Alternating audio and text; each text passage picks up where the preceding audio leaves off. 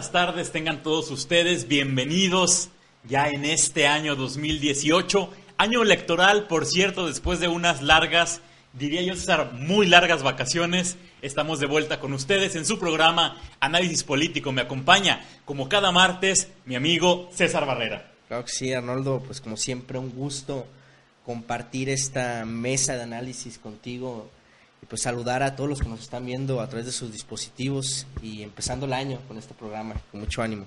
Así es, tenemos dos temas interesantes. El primero de ellos, pues, es la salida de la alcaldesa de Manzanillo, Gabriela Benavides Cobos del PAN, para irse con su eterno amigo Virgilio Mendoza al Partido Verde Ecologista de México.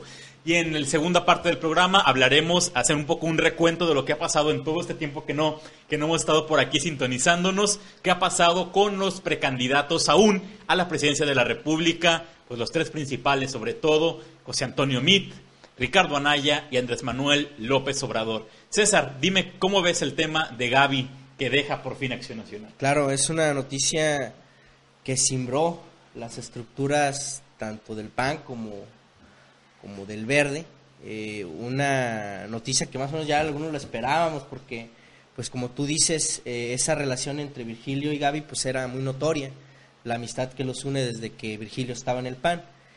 Y pues al irse al verde, pues lo que pasa es que el PAN pues pierde uno de sus activos políticos más importantes en un municipio que es clave y estratégico en una contienda electoral, ¿no? Es el municipio que más votantes tiene, Manzanillo y que ha sido, pues fue clave en la elección pasada gobernador.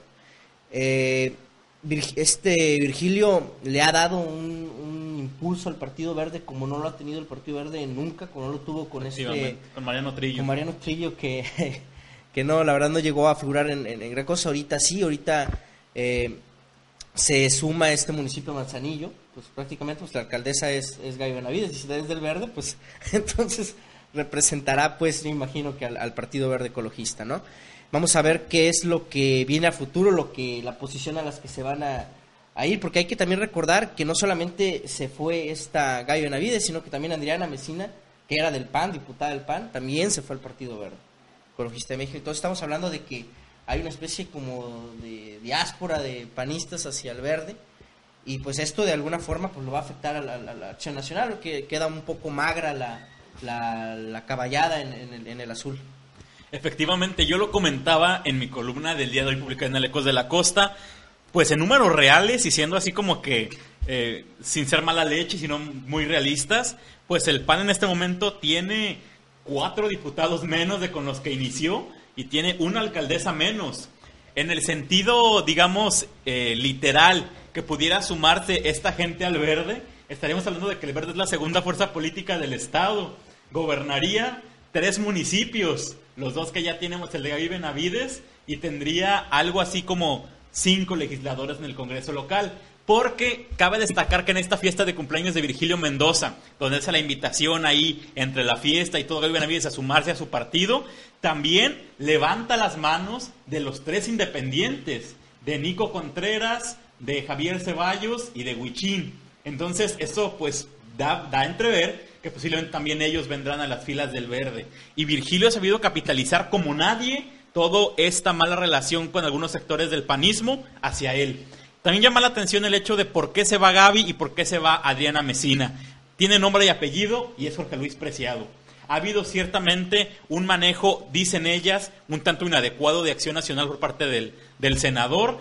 Ha querido pues mantener coartado toda la estructura, los poderes y las posiciones, y bueno, las, las consecuencias están a la vista de todos. Claro, es el costo de asumir un papel protagonista en el aspecto político, de ver a la política como un negocio personal, como los partidos, como un negocio personal, y pues en gran parte esta, digamos, eh, injerencia del senador Preciado en el tema del partido, pues llevó a la salida de estos de estas personas, no tanto Gaby Benavides, de, de, Adriana Mesina, y hay que recordarlo también a la misma Julia Jiménez y también a Riul Rivera, que fue una como cacería de brujas, ¿no? Al interior del PAN, cuando en una primera instancia ganó Enrique Michel y se empezaron a, a desatar una serie de juicios para, para correr a, militantes panistas que la verdad pues eh, tienen un gran peso político y electoral. Grandes activos políticos realmente.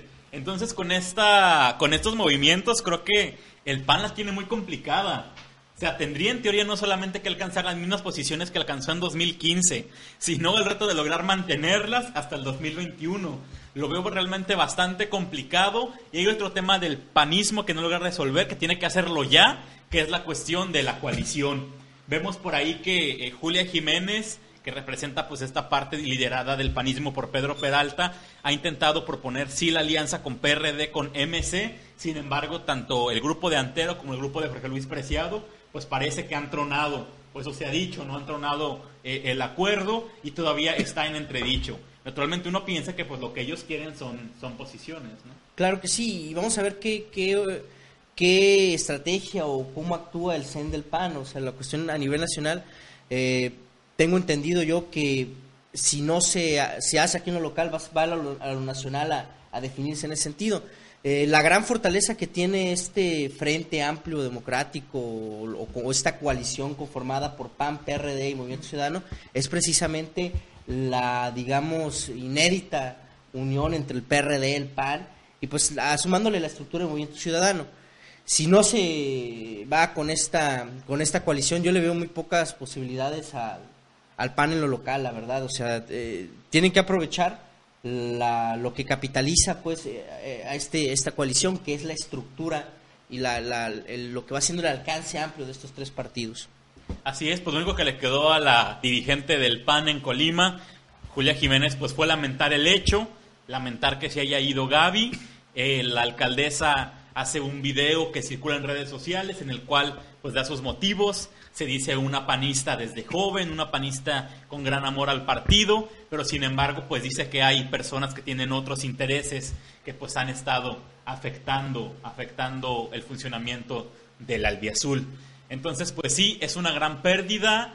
Y aquí hay una gran pregunta que también pronto conoceremos la respuesta, el hecho de si Virgilio va al Senado, significaría que Gaby buscaría la reelección lo cual me parece que no es posible porque tendría que haberse retirado un año antes del partido, o si no tendría que hacer la reelección por el mismo partido que la postuló. Yo creo que es al revés. O exactamente, que es lo más probable, que Gaby Benavides ocuparía la posición para el Senado que tiene en la coalición con el PRI y Virgilio buscaría la alcaldía de Manzanillo. Claro que sí, lo deja ahí en una posición estratégica para el 2021. Efectivamente. Habrá que ver si también a Acción Nacional le, alcanza con lo que tenga en el puerto para poder hacer que salga adelante. ¿Tienes algún comentario de cierre de este tema? Pues eh, la cuestión de, que al PAN se le fueron dos de los candidatos más fuertes que tenía, de los prospectos políticos, como siendo Virgilio y Gaby Benavides, y pues que tengan esa, esa reflexión de qué están haciendo al interior del partido, por qué se les están yendo los, los, los exponentes más importantes, y en el caso del Verde, pues el crecimiento que ha tenido y el papel tan importante que va a jugar en este 2018. Bueno, comentarles que vamos a tener a continuación una sección, un espacio de una entrevista, que generalmente es el programa que teníamos en, otra, en otro día, conducido por Fernando Gutiérrez, titulado De Frente con, y que viene a entrevistar justamente a un candidato, a un aspirante, a una candidatura ciudadana independiente, que es Álvaro Martínez, o el Distrito 2, esta figura que ya hemos comentado aquí, César, muy prometedora. Entonces, producción, está listo el video.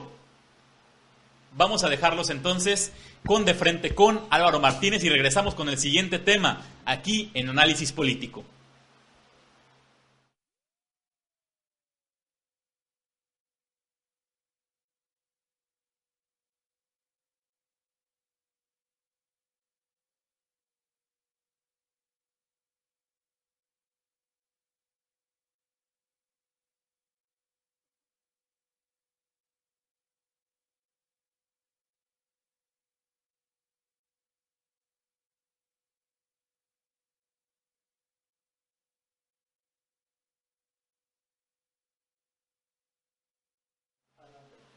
Gracias por continuar con nosotros. Espero que hayan disfrutado esta entrevista tanto como nosotros. Álvaro, sin lugar a duda, un joven pues prometedor y que hay que seguirle muy de cerca el paso en esa carrera política por la vía independiente que apenas comienza.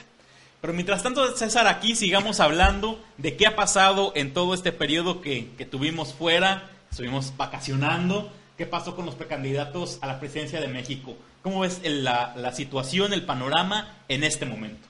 Claro que sí, hay que recordar que pues a Colima ya lo visitó José Antonio Mit, recientemente hace algunos días también estuvo aquí Ricardo Anaya, y pues eh, tuvieron un acercamiento con la militancia.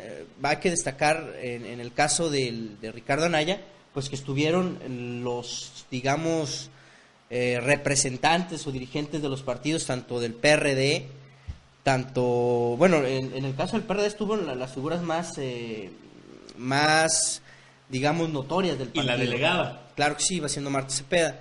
Estuvo Leonzo Morán también, estuvo Jorge Luis Preciado ahí Estuvieron, estuvo la misma Julia Jiménez. Y vaya, eh, me río porque tanto Leoncio como Jorge Luis se dijeron de todo y se criticaron de todo y, juraron nunca formar equipo y todo. Y bueno, pues ahí estaban muy sentaditos y, escuchando lo que decía Ricardo Anaya. Mm, yo creo que lo más destacable es esa capacidad que tuvo para unir a las estructuras tanto del PAN, PRD, como Movimiento Ciudadano y en el caso de José Antonio Mí, pues tuvo la, las cercanías con, las, con lo que van siendo los sectores del PRI. La CNC, estuvo también con, campesinos. Y vaya, eh, se pudo ver, eh, desbozó algunas de las propuestas que, que, está él, digamos, enarbolando a nivel nacional. Yo creo que Mit ha sido el, candidato a las propuestas serias. A lo mejor en gran parte a eso se debe de que no haya tenido tanta notoriedad, porque lo serio y lo formal y lo que generalmente está bien razonado pues no tiene la estridencia de pues de otras eh, propuestas que más suenan como ocurrencias que, otra cosa, ¿no? en el caso de Anaya me gustó una cuestión que dijo de cambiar el paradigma en cuanto a las energías ah, eh, que se utilizan en México. Él hablaba específicamente de las energías alternativas, como va siendo la solar, la eólica, y daba el caso de lo que va siendo la propuesta de de López Obrador que decía de construir cerca de seis refinerías, una cosa así. Él decía, ¿cómo es posible que vayamos a invertir en, refinerías cuando pues eso ya en el futuro pues ya no va a estar? Es como invertir en cámaras Kodak cuando se estaba dando la, la transición a las cámaras digitales o lo que va haciendo la, al celular donde se toma uno las fotografías. Y pues eh, me gustó en parte ese discurso. No sé cómo viste tú a los, a candidatos. Sí, efectivamente. Yo creo que el momento que se lleva así como que el premio al mejor momento que hemos visto en esta precampaña es esa imagen que circuló en varios medios donde está Marta, donde está Jorge Luis y donde está el Ocho, muy cerca los tres. Tres ex candidatos a la gubernatura que se dieron con todo. Sobre todo Locho y Jorge Luis, ¿no? O sea, se acusaron hasta de asesinos. O sea, fue un nivel de discurso bastante pesado que se manejó en la elección eh, local pasada y en la extraordinaria pasada también. Y pues creo que eso fue épico. Obviamente el 8 tenía que ir. Pues ya tiene su candidatura al Senado. Mal haría si no. O sea, si viene el respaldo federal hacia él, estaba obligado a asistir. Y Marta Cepeda por lo consiguiente también, ¿no? Ya que es la virtual aspirante a diputada federal por el PRD, pues también era importante que estuviera ahí, porque pues si ya se le cedió esos espacios desde la el acuerdo nacional, pues tendrían que, estar respaldando, ¿no? Claro que sí, y ahí hay una, una situación que yo no sé cómo le va a hacer Ricardo Anaya para conciliar todos estos antagonismos que hay al interior del partido, porque son no solamente diferencias de opinión, sino que ahí hay una animosidad, una animadversión pues, muy marcada entre, entre, entre, actores políticos que son claves en, en la contienda. Tú mismo lo decías, Leonzo Morán, Jorge Luis Preciado, y vaya, nos vamos a las cuestiones ideológicas también de los mismos partidos. Yo creo que ahí sí va a, tener que, entrar a detalle Ricardo Anaya cómo le va a hacer para, para conciliar esas diferencias políticas, ideológicas, que pues implica estar con partidos que son pues, tan diferentes. Sí, exactamente. Que serían hasta antagónicos. Claro, el PAN y el PRD, no, se diga en ese sentido. Y pues la cuestión de MIT, muchos dicen que, que la campaña de MIT no levanta, que no prende. Yo no lo veo de esa manera. Yo creo que eh, ha sido un candidato muy mesurado en sus propuestas. Muy sensato. muy sensato, exactamente. Muy formal, muy, muy responsable. Él no va a decir de la cuestión de que voy a quitar impuestos porque sabe, eh, él sabe la cuestión técnica, lo que implicaría eso, ¿no? Las, las, consecuencias de ese tipo de acciones. y vaya, pues eh, hay que incentivar o debería de incentivar él un discurso donde no rompa con el presidente, pero sí que no deje un continuismo, o sea, porque la gente, la mayoría de la gente quiere un cambio, y si nos vamos con un discurso del continuismo, pues no va, no va a traer muchos, a muchos simpatizantes a su, a su elección. Aquí ya podemos ver un poco de cómo se manejaron las precampañas de estos dos personajes. Me parece que en el caso de mí, como que siguiera siendo secretario, ¿no? O sea, yo he vuelto bien su papel de titular de Hacienda, defendiendo la cuestión del alza de, la liberación del precio de las gasolinas. Eh, como tú dices, muy mesurado, muy sensato, porque conoce el tema. O sea, sería como echarse un balazo en el pie. O sea, no puede criticar algo, porque además él es un firme convencido de que las cosas están haciendo bien y que tienen que seguirse haciendo bien, ¿no? Entonces creo que ahí, ojo con eso de la campaña. Anaya me parece un excelente orador. Creo que de los precandidatos actuales es el mejor orador. Tiene juventud, tiene inteligencia y tiene un gran poder de convencimiento. Ahora, hay que ver qué tanto logra permear en todos los estratos de la sociedad, o sea, qué tanto su discurso eh, pues se logran comprar los pobladores y habrá que ver también, ahora que viene Andrés Manuel López Obrador a principios de febrero, pues para cerrar el panorama, el abanico de opciones, ya estaremos comentando aquí desde luego, a ver qué discurso trae a Colima. Claro que sí, eh, creo que viene el 7 de febrero a, aquí a Colima y pues va a ser muy interesante ver quiénes se van a congregar ¿no? en, el, en, el, Exactamente. En, el meeting que va a ser. Hay que recordar que la última vez que se reunió López Obrador con sus, con sus militantes, pues hubo fricciones ahí, ¿no? Hubo muestras de rechazo contra Indira Vizcaíno, luego también el grupo de, Vladimir Parra, con el, con el general Gallardo, o sea, ahí también el, Andrés Manuel, pues imagino que cuando llegue con sus militantes, pues va a tener que dar un discurso de, de, de concientizar en la, la, importancia de ir unidos, ¿no? Como partido. Sí, porque además hay que recordar que los mítines que ha tenido Andrés Manuel en Colima pues nunca han sido multitudinarios, o sea, realmente si han venido menos, hay que decirlo. Quizá ahora que venían las elecciones, que el proceso se avecinaba, comienzan a tener más gente, pero creo que este sí va a ser muy visitado, sí va a tener mucha afluencia, porque el PT, si algo le reconozco, es que tiene una gran capacidad de mover a su estructura. O sea, el PT sí es como que una planadora que te llenan un recinto y lo hacen Claro que sí, tiene las estructuras pues, de los endis, tiene las estructuras del partido, o sea, como tú dices, va a haber un, acto, pues a lo mejor no masivo en el término de que va a llenar el Hidalgo, ¿verdad? O una cuestión de ese tipo, pero sí va a, más de lo tener normal. Más, de lo normal, exactamente, porque es correcto lo que mencionas, o sea, Andrés Manuel, aquí militantes de Morena pues no hay muchos, porque la mayoría de los votos o la mayoría de la, de la, estructura de Morena pues está en la Ciudad de México, en el Estado de México. Y luego los pocos que son están peleados, así que ¿para qué te cuento? Pero ese punto que dices es muy interesante. O sea, hay que ver cómo va a ser Andrés Manuel o cómo hizo ya o cómo está haciendo para solucionar pues las divisiones al interior del partido y el rechazo a Indira Vizcaíno, que hoy por hoy es el activo político más importante de Morena. O sea, es la única que yo veo con posibilidades reales de ocupar un cargo de elección popular y la montonean, o sea, y le hacen el feo. ¿Cómo los ayudamos ahí? pues a ver qué, qué, opina López Obrador en ese sentido. Yo, la verdad, eh, creo que hay que elevar el nivel de debate en, esta precandidatura. Ahorita, claramente, no empiezan las campañas, pero sí eh, se ha escuchado pues muchas ocurrencias, se ha escuchado mucha estridencia, y la verdad es que poco hemos visto de, de plataformas formales, bien sólidas, que, manejen una coherencia para tratar de solucionar las grandes problemáticas del país, ¿no? La cuestión de seguridad es clave y no hemos visto a ninguno. Bueno, creo que Meade dijo algo referente a, a, sacarla de la, expropiación, de quitarle el, patrimonio a los narcotraficantes, tratar de congelar las estructuras De hecho, en Colima habló de inseguridad, justamente. Claro, exactamente. En ese, ese aspecto valdría la pena destacarlo. Sí, definitivamente. Yo espero, César, que ahora que regrese, que, que comiencen las campañas en forma, tengamos un debate de nivel, o sea, que de verdad lo que compiten sean los argumentos, lo que se contraponga sean, sean los, las plataformas, los proyectos, que nos digan qué van a hacer, pero también cómo van a hacerlo. Porque a veces uno escucha como que propuestas muy a la ligera, ¿no? Sin, sin un debido sustento financiero, sin un sustento incluso legal. Entonces creo que sí ocupamos este, ver, ver más de los precandidatos. Otra cosa que llama mucho la atención es que no se ve con claridad quién pueda coordinar la campaña, las campañas presidenciales en, Colima. ¿Qué has visto tú al respecto? Pues mira, eh, la verdad es un tema que coincido contigo. Me mencionaban o yo veía a, Romero Cuello a lo mejor coordinando la campaña de MIT por la cercanía que tiene con el gobierno de la República, pero igual también es algo que puede hacer otra persona, o sea, no, hay, no es nada seguro. Y, y, la, y la parte clave está en, la cuestión de Ricardo Anaya, que nadie, nadie está coordinando la campaña de Ricardo Anaya. Y ahí también sería una pieza clave en, la, en la, campaña de, de Anaya.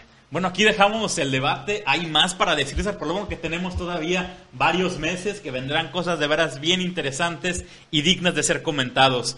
Gracias por habernos acompañado en este programa Análisis Político. No se olviden de dejarnos sus comentarios, díganos qué piensan de lo que aquí decimos. Súmense a la conversación, díganos también qué piensan de los temas que aquí se debaten. Compartan si les gustó, regálanos el like y nos vemos con el favor de su atención el martes siguiente. Gracias, César.